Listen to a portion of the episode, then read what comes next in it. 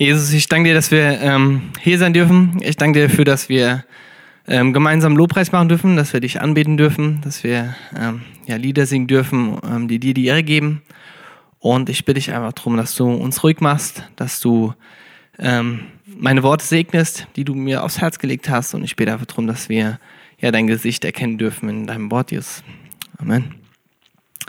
Genau, wir haben letzte Woche schon angefangen. Letzte Woche Samstag war der erste Drehtag mit unserem Krippenspiel.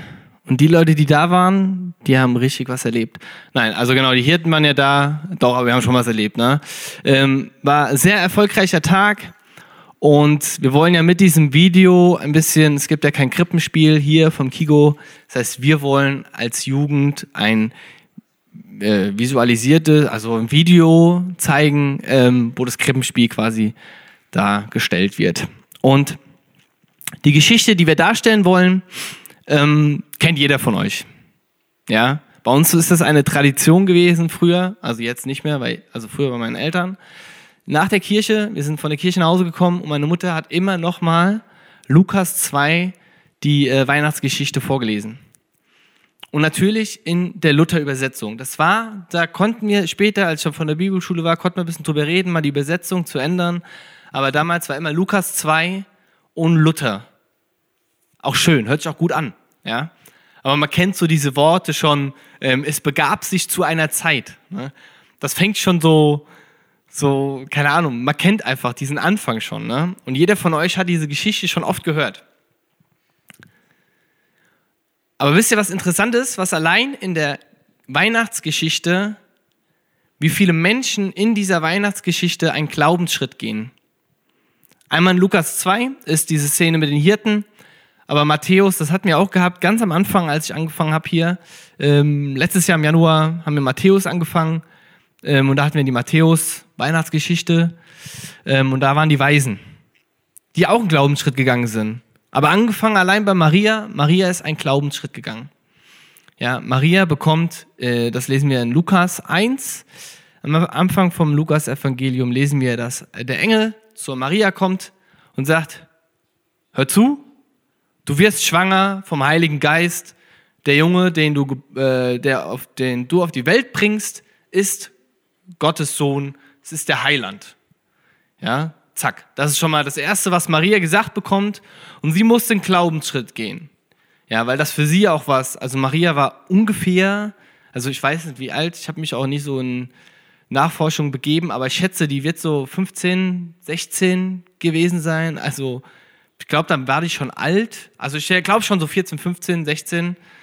Ähm, könnt ihr euch ja mal, ihr Mädels, ihr wisst ja ungefähr, also ihr könnt euch mal so ein bisschen vorstellen, weil auf einmal ein Engel kommt und sagt, übrigens, ihr seid schwanger, alles klar. Ähm, also sie mussten schon einen, einen Glaubensschritt, musste Maria schon gehen, da irgendwie zu committen auch. Und es geht ja noch weiter. Dann die zweite Person, die einen Glaubensschritt gehen musste, war Josef. Das lesen wir im Matthäus-Evangelium. Das ist auch lustig. Das ist äh, einmal Lukas. Äh, erfahren wir so ein bisschen Marias Origin, also wie sie das so, Engel kommt und da. Und in Matthäus lesen wir, wie der Josef der sich, sich so fühlt. Der Josef hatte nämlich am Anfang nicht so Lust darauf und wollte eigentlich abhauen. Ja, das lesen wir auch Matthäus ähm, am Anfang. Aber er ist einen Glaubensschritt gegangen. Also erstmal war das für ihn auch ein Risiko. Der hört auf einmal, okay, meine Verlobte ist schwanger vom Heiligen Geist, wie man so schön sagt. Und das hat für ihn ja auch eine gesellschaftliche Scham. Ja, auf einmal ist die Verlobte schwanger.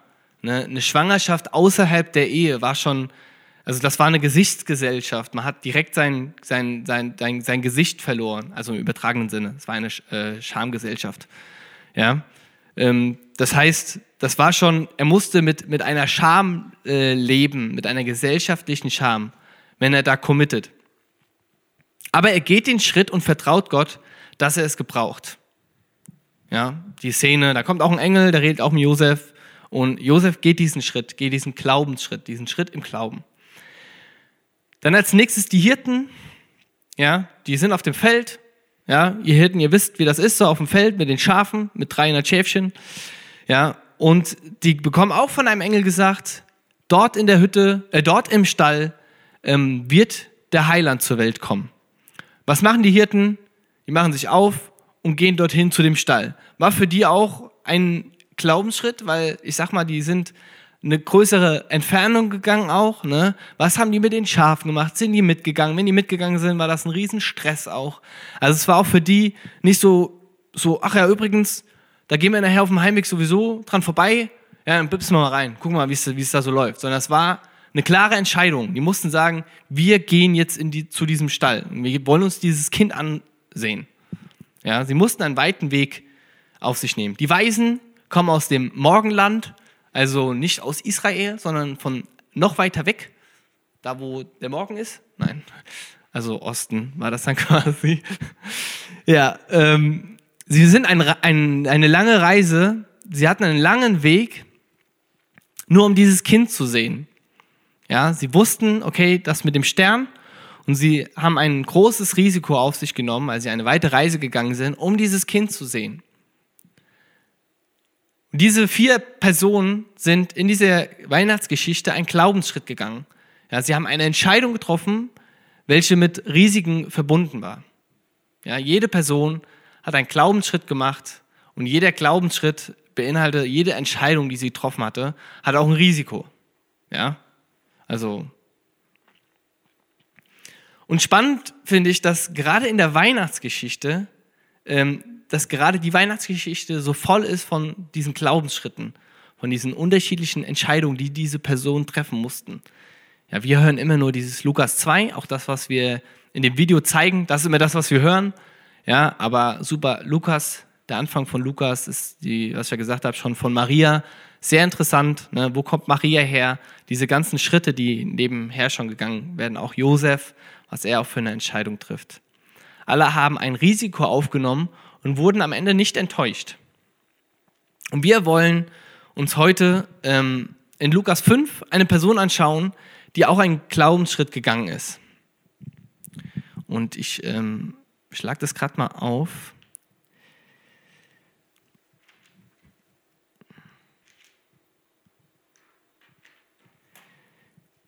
Genau, wir können schon mal anfangen. Und zwar Lukas 5, ähm, ab Vers 1 fange ich mal an zu lesen. Wir lesen erstmal den ersten Vers. Vers 1. Eines Tages stand Jesus am See Genezareth. Eine große Menschenmenge drängte sich um ihn und wollte das Wort Gottes hören. Ja, also äh, da war eine große Menschenmenge. Es waren nicht irgendwie 20, 15 Leute, sondern eine große Menge, die das Wort Gottes hören wollte. Und allein der erste Vers sagt schon, da ist ein Hunger. Ja, die Leute wollen Gottes Wort hören. Ja. Sie wollten mehr von Gott hören und seinen Willen erkennen. Und dann im Vers 2, da sah er zwei Boote am Ufer liegen. Die Fischer waren ausgestiegen und reinigten ihre Netze. So, die Fischer, die da sind, die machen gerade Feierabend und wenn Feierabend oder ist eine Vorbereitung des Feierabend, ja, die haben die ganze Nacht gefischt und äh, jetzt reinigen die ihre Netze. Das sind so Schleppnetze. Ich weiß nicht, wer das von euch kennt. Im tiefen Gewässer wird ein Boot. Dann sind das lange Netze, die werden dann hinterhergezogen. Dann wird das quasi so Schleppnetze, deswegen Schleppnetze. dann wird gezogen und diese Netze werden gebraucht, um eine große Masse an Fische in einem tiefen Gewässer zu fangen. Und das macht man nachts. Tagsüber gibt es noch anderes Fischen, das ein bisschen mehr am Rand ist. Aber dieses Fischen mit diesen Schleppnetzen wird nachts gemacht. Das sind große Netze dann und wenn dann halt morgen ist, die Nacht vorbei ist, wenn die Netze von Algen äh, gesäubert oder wenn irgendwo ein Riss ist, äh, dann werden die geflickt. Und das war so die abschließende Arbeit, Vorbereitung für den nächsten Arbeitseinsatz. Also Arbeitsabend ja dann, nicht Arbeitstag. Genau. Und dann Vers 3. Jesus stieg in das Boot, das Simon gehörte, und bat ihn, ein Stück weit auf den See hinauszufahren. So konnte er im Boot sitzen und von dort aus zu den Menschen sprechen. Hier sitzt er. Vorher hat er, ähm, hat er anscheinend gestanden. Und eigentlich ist immer, wenn ein Rabbi oder wenn ein äh, Gelehrter lehrt, dann sitzt er immer. Ist nicht so dieser Straßenprediger mäßig, sondern die, der Lehrer sitzt immer. Und dann war eine große Menschenmenge und Jesus konnte nicht sitzen, ja, müsst euch vorstellen, ich weiß auch nicht, wie groß diese Menschenmenge ist. Große Menschenmenge kann 100 bis 2000 Menschen sein oder 3000. Ja. Auf jeden Fall konnte er da nicht sitzen und alle Leute konnten ihm zuhören, so im Lagerfeuer-Style, sondern er musste auch mit dem Boot nach draußen fahren und musste irgendwie machen, dass seine Stimme verstärkt wird. Es gab kein Mikro, keine Boxen. Das heißt, er ist auf den See gefahren und hat quasi die Umgebung genutzt, ähm, um seine Stimme zu verstärken. Ja, man weiß jetzt nicht ganz genau, wo das war, und dann sagen manche Theologen, manche Ausleger, ja, das kann in dem und dem Ecke gewesen sein, da war so eine Bucht, die hat dann Jesu Stimme dann noch mehr verstärkt, aber allein schon die Wasseroberfläche, allein schon diese leichte Entfernung hat schon die Stimme gestärkt. Ich weiß nicht, wie das praktisch aussah. Ich, wenn ich mir das jetzt so vorstelle, ähm, sehe ich Jesus da, wie er sich die Stimme aus dem, äh, aus dem Hals brüllt, weil das ja so viele Menschen sind, die, aber das, gut, wir waren nicht dabei, ne? Ähm, bei der Bergpredigt genauso, wenn er vor 5000 ähm, Menschen predigt.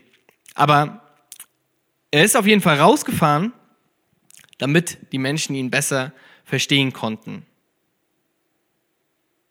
Ja, und da kann man sich auch wieder vorstellen, ja, das waren keine 30 Leute, das muss eine, eine große Menschenmenge gewesen sein. Und der Petrus, das war den sein Boot, und der war auf jeden Fall die ganze Zeit im Boot, als das passiert ist, weil er sollte ja rausfahren. So, jetzt kommt da einer, der sagt, hier, der auch witzig, Jesus sagt, ist nicht so, dass, dass hier steht, Jesus geht zu Petrus und fragt, hier kannst du mich mit dem Boot rausfahren, sondern in Vers äh, 3 steht, Jesus stieg in das Boot, das Simon gehörte, und bat ihn, ein Stück weit auf den See zu fahren. Das heißt, er steht quasi schon im Boot und fragt dann, ey, Petrus, hast du Lust, mich gerade mal kurz ein bisschen rauszufahren? Ja, und er fährt ihn raus und Petrus hat die ganze Zeit da gesessen und hört ihm zu, ähm, als er gepredigt hat. Na? Er saß am, im Boot und konnte ja auch nicht weg. Okay, bis hierhin, ja, alles kennen wir, ne? Wir haben, haben schon viele Geschichten gelesen, äh, viele Stellen in der Bibel, wo Jesus predigt. Ganz normal. Bergpredigt, er predigt vor einer großen Menschenmenge. Speisung der 5000 war auch nach einer Predigt gewesen. Bis hierhin nichts Ungewöhnliches. Und dann geht es weiter in Vers 4. Als er aufgehört hatte zu reden, wandte er sich an Simon und sagte, fahr jetzt weiter hinaus auf den See, werft dort eure Netze zum Fang aus. Und also jetzt hat Jesus eine Aufforderung an Petrus. Und eigentlich ist es schon eine freche Aufforderung von Jesus, weil er wusste, er wusste, dass diese Fischer die ganze Nacht gefischt haben, weil er weiß, okay, die haben Schleppnetz, das sind Fischer, die kamen gerade vom Fischen, die haben die ganze Nacht gefischt.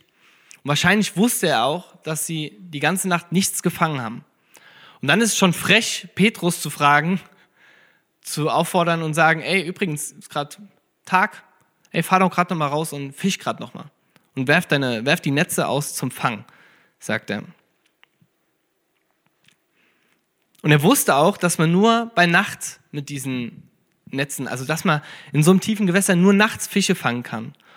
Und trotzdem fordert er den Petrus, der da sitzt. Also ihr müsst euch Petrus vorstellen, ich weiß nicht, wie lange der gearbeitet hat, zehn Stunden, zwölf Stunden hintereinander, die ganze Nacht durch, übermüdet, überarbeitet. Wahrscheinlich hat er sehr seltsam gerochen auch, war verschwitzt, dreckig, hat die Netze ja auch noch gereinigt, ja, es war ja auch kein sauberer ähm, Job. Sitzt dann da, Jesus sitzt neben dem und sagt so, ey übrigens, fahr doch, fahr doch jetzt gerade nochmal raus und wirf gerade mal die Netze nochmal aus zum Fang. Ja, Und meine Frage ist, was würdet ihr antworten, wenn ihr in dieser Situation wärt? Ihr hättet den ganzen Tag gearbeitet, eine Arbeit, von der ihr am besten, wo ihr Erfahrung drin habt. Der Petrus war ja kein Anfänger, der hat ja Erfahrung auch im Fischen, der wusste ganz genau, wie das funktioniert. Ja? Und nachdem ihr erfolglos wart, kommt von einem Laie äh, eine Aufforderung, eine Verbesserung. Ja? Wie, wie, was wäre eure Antwort darauf? Stellt euch einen Winzer vor. Ja, ein Winzer, der erntet, der Weinberg ist reif im Herbst. So Oktober ist dann Erntezeit und da wird dann gelesen, heißt es. Dann wird der Weinberg gelesen, also Trauben werden gelesen. Die werden dann abgeschnitten, das heißt lesen und dann werden die in so einen Topf, äh, Eimer. Und das passiert im Herbst. Das ganze Jahr über macht der Winzer so Kleinigkeiten im, im Weinberg.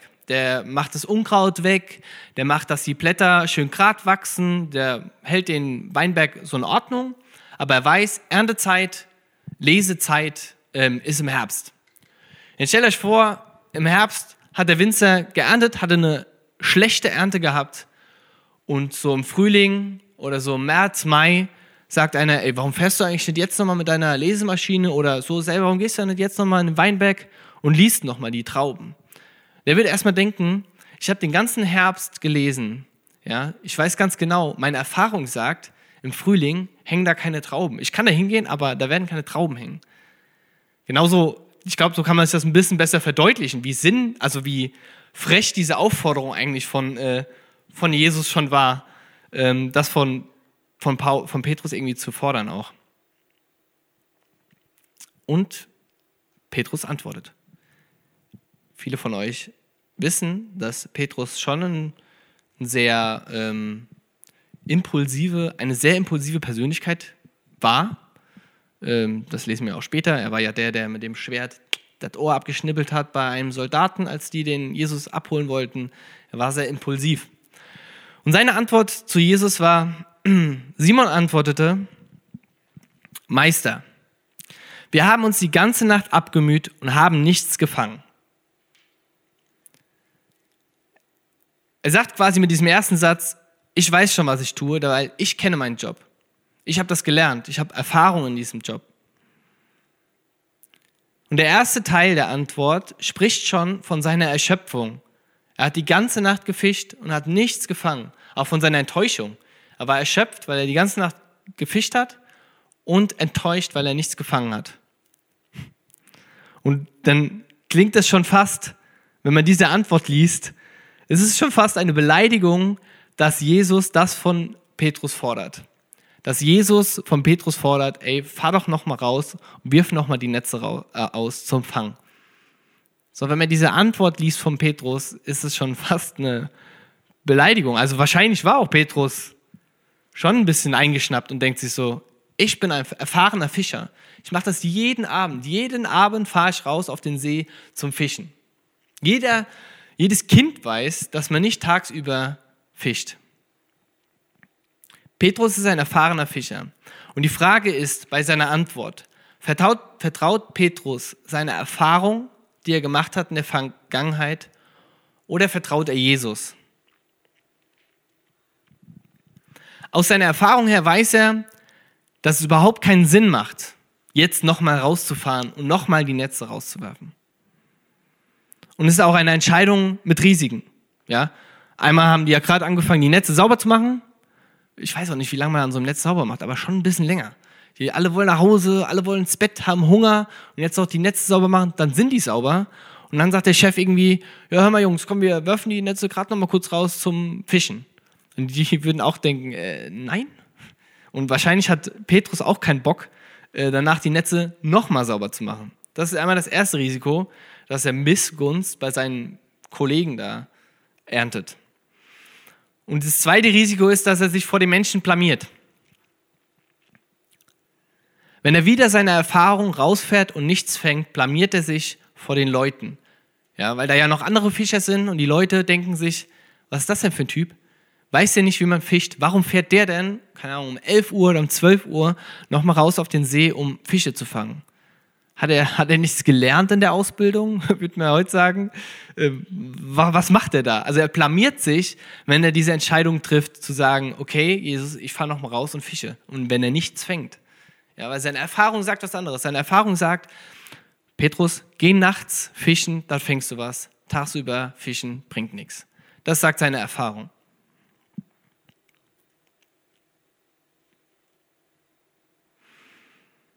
Aber die Frage ist, wenn er wirklich was fängt, was ist dann? Was ist, wenn er rausfährt, wieder seine Erfahrung, wirft die Netze aus und fängt nachher wirklich was? Das ist so, eine, so ein kleiner Prozentsatz, den man vielleicht, so eine kleine Komponente mal mit einberechnet. Was wäre, wenn er rausgefahren, oder was würde passieren, wenn er wirklich was fängt? Wenn Petrus rausgefahren wäre, Wieder seine Erfahrung, wir sehen ja gleich, was er macht. Ihr wisst wahrscheinlich auch, was er, für was er sich entschieden hat. Ja, aber wenn er wirklich was fängt, dann erlebt er das Wunder seines Lebens. Einmal, wenn er wieder seine Erfahrung rausfährt und nichts fängt, blamiert er sich vor den Leuten. Aber wenn er wirklich was fängt, dann erlebt er das Wunder seines Lebens. Und was macht Petrus? Vertraut er seine Erfahrung aus der Vergangenheit, von dem, was er gelernt hat, wo er, was ihn ausmacht, auch den Fischer Simon? Oder vertraut er Jesus? Und die Antwort geht weiter, aber weil du es sagst, will ich die Netze auswerfen. Petrus geht die Risiken ein und setzt sein Vertrauen auf Jesus. Er wagt einen Glaubensschritt. Und der Glaube hält. Und dann möchte ich jetzt gerade die Verse 6 bis 10 noch abschließend äh, weiterlesen. Vers 6, das taten sie dann. Das taten sie dann auch, und sie fingen eine solche Menge Fische, dass ihre Netze zu reißen begannen. Deshalb winkten sie den Fischern im anderen Boot, sie sollten kommen und mit anpacken. Zusammen füllten sie die beiden Boote, bis diese schließlich so voll waren, dass sie zu sinken drohten. Als Simon Petrus das sah, warf er sich vor Jesus auf die Knie und sagte, Herr, geh fort von mir, ich bin ein sündiger Mensch. Denn ihm und allen, die bei ihm im Boot waren, war der Schreck in die Glieder gefahren, weil sie solch einen Fang gemacht hatten.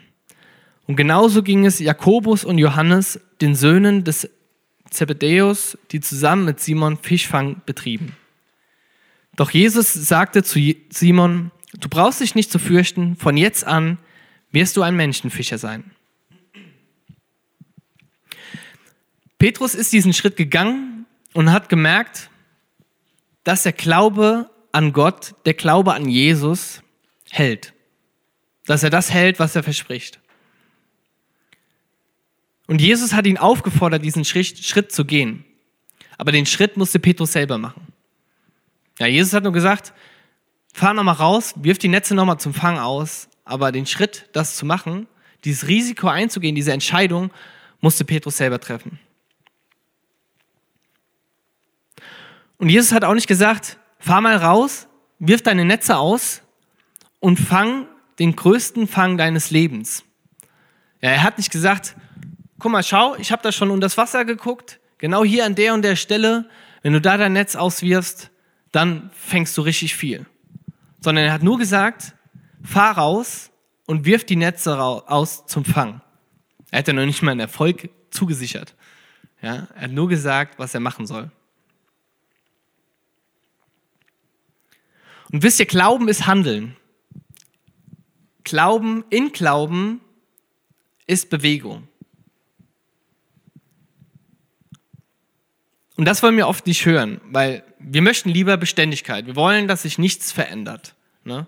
Und es fühlt sich auch alles irgendwie so ein bisschen gut an.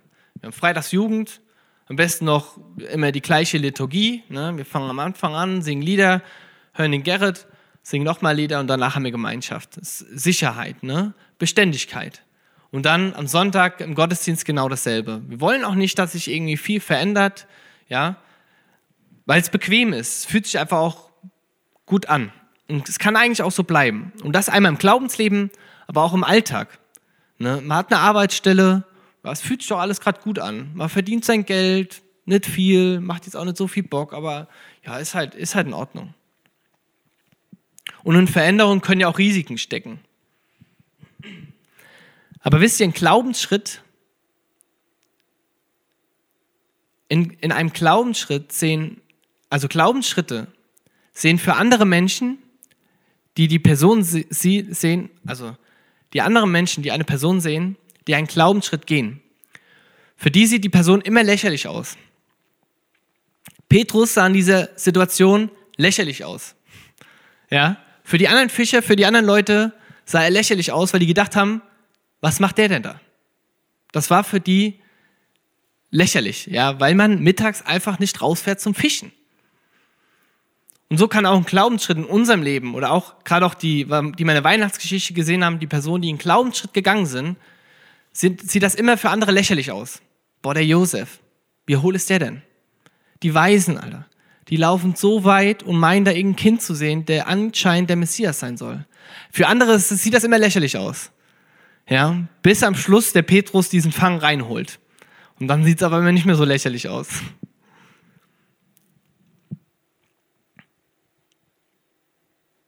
Oder auch noch weiter, sein ganzes Leben auf dieses Kind in der Krippe zu setzen.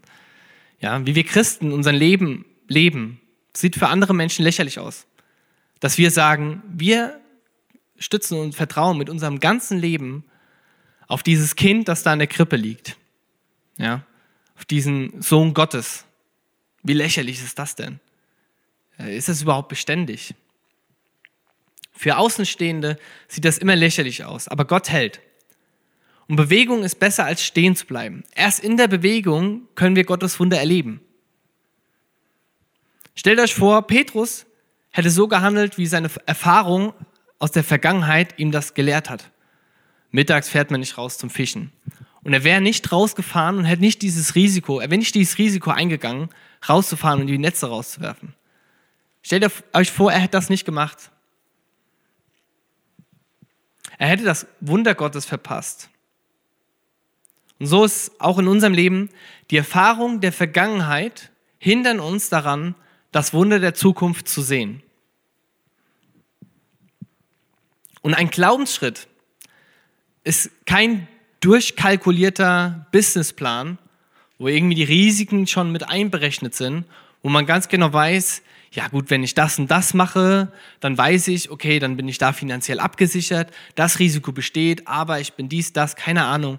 Ein Glaubensschritt ist etwas, warte, ich habe das, ein Glaubensschritt ist eine Zusage Gottes, die lächerlich aussieht und die auch Risiken beinhalten. Aber es ist eine Zusage Gottes, die lächerlich aussieht. Petrus ist nicht von sich aus daraus gefahren hat gesagt, oh, ich fische jetzt mal Fische, sondern Jesus hat ihm gesagt, fahr raus und wirf das Netz aus. Ja, es war eine Zusage Jesu, die in anderen Augen lächerlich aussah. Und meine Frage ist, ist dein Glaube in Bewegung? Oder handelst du immer aus deinen Erfahrungen heraus? Und lasst uns das Wunder der Zukunft nicht verpassen, weil wir nach unserer Erfahrung der Vergangenheit handeln. Und stellt euch vor, die Weisen hätten nie diese Reise in Anspruch genommen. Sie hätten nicht den Messias gesehen. Sie hätten nicht dieses Weihnachtswunder erlebt. Oder Josef wäre, wenn er aus seiner Erfahrung her gehandelt hätte, ähm, einfach abgehauen. Ja? Er hätte das Wunder Gottes verpasst. Und mein Appell für heute ist, lasst uns in Bewegung sein im Glauben, um Gottes Wunder in unserem Leben nicht zu verpassen.